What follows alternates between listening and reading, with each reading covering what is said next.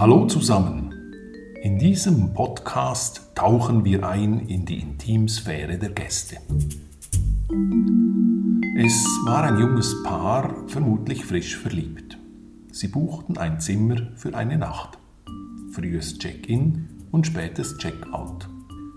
Es war kurz nach der Eröffnung des Motels. Alles war noch etwas frisch. Wir waren gespannt auf jedes Feedback. Je früher und detaillierter, desto besser. Die beiden gingen ins Zimmer. Kurze Zeit später kam er wieder heraus, ungeduldig von links nach rechts laufend. Dann öffnete sich die Zimmertür und er durfte wieder hinein. Wenige Minuten später kam sie heraus. Sie stand ruhig vor der Tür, schaute scheu nach rechts und links, wartete und als die Tür aufging, trat sie wieder ein. Neugierig geworden, beobachteten wir ähnliche Verhaltensmuster auch bei anderen Zimmern. Das junge Paar jedoch kam danach nicht mehr aus dem Zimmer. Was war passiert? Was wir wissen ist, dass der Glaslieferant des Badezimmers der Ursprung jenes atypischen Verhaltens ist. Sie kennen sicher den Effekt, welcher eintritt, wenn jemand mit einem weißen Badekleid aus dem Wasser kommt. Die Intimität schwindet, da die Transparenz steigt. Ein unangenehmes Gefühl, sofern keine Absicht dahinter steckt.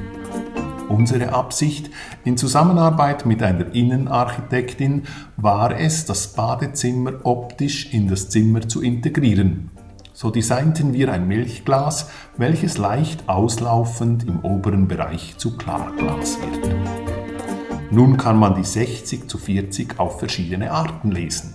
40% Milchglas und 60% Klarglas oder umgekehrt.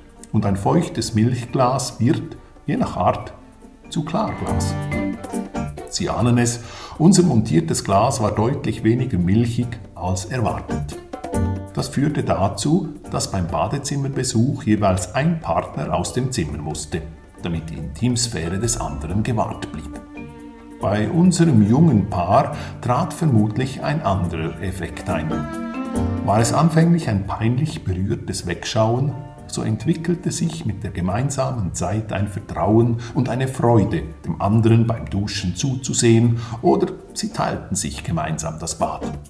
Zumindest, wenn ich an meine Jugend zurückdenke, hätte es sich so abspielen können. Natürlich nur in meiner Fantasie, welche nichts mit der Wirklichkeit im Kopilaris zu tun hat. Wir haben nicht lange danach eine Milchglasfolie in allen Bädern aufgeklebt. Wenn heute die Gäste abwechselnd draußen warten, dann meist um eine Zigarette zu rauchen. Aber das ist ein anderes Thema. In einem der nächsten Podcasts geht es um Stundenhotels und solche, die es definitiv nicht sind. Euer Thomas.